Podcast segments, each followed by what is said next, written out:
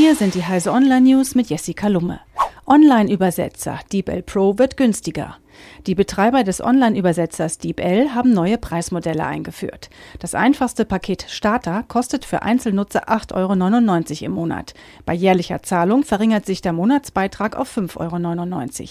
Enthalten sind fünf Dokumentübersetzungen. DeepL verarbeitet komplette Word-Dokumente und PowerPoint-Präsentationen. Die Nutzer müssen also nicht mehr Absatz für Absatz in das Textfeld kopieren. Robo-Recruiting, künstlich intelligente Personalentscheidungen.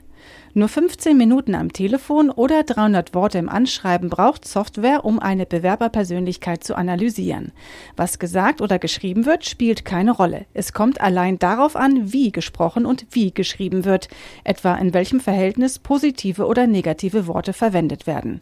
Bereits jetzt nutzen viele Firmen das Programm zur Sprachanalyse, darunter die Krankenkasse AOK oder der Versicherungskonzern Talangs. Die Informationen, die das Programm über den Kandidaten liefert, sind Grundlage für das folgende persönliche Gespräch.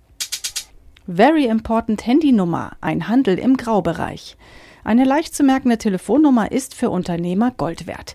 Im Idealfall verbinden Kunden mit ihr gleich ein Produkt oder ein Service. Fernseh- und Radiosender setzen darauf etwa bei ihren Gewinnspielen. Doch so eingängige Handynummern liegen nicht auf der Straße, zumal viele Kombinationen bereits vergeben sind. Umtriebige Geschäftsleute haben den Markt für sich entdeckt und verkaufen sogenannte VIP-Nummern für viel Geld über eBay. Umweltbundesamt. Deutsche sollen deutlich mehr zu Fuß gehen. Mehr Fußgänger, weniger Autos. So will das Umweltbundesamt Deutschlands Städte lebenswerter machen und das Klima schonen. Die Zahl der Wege, die jeder Bürger zu Fuß zurücklegt, soll bis 2030 um die Hälfte steigen. Nach der Strategie sollen 2,50 Meter breite Gehwege, zusätzliche Zebrastreifen und höhere Bußgelder für Falschparker mehr Platz für Fußgänger bringen, zulasten des Autoverkehrs. Diese und alle weiteren aktuellen Nachrichten finden Sie auf heise.de.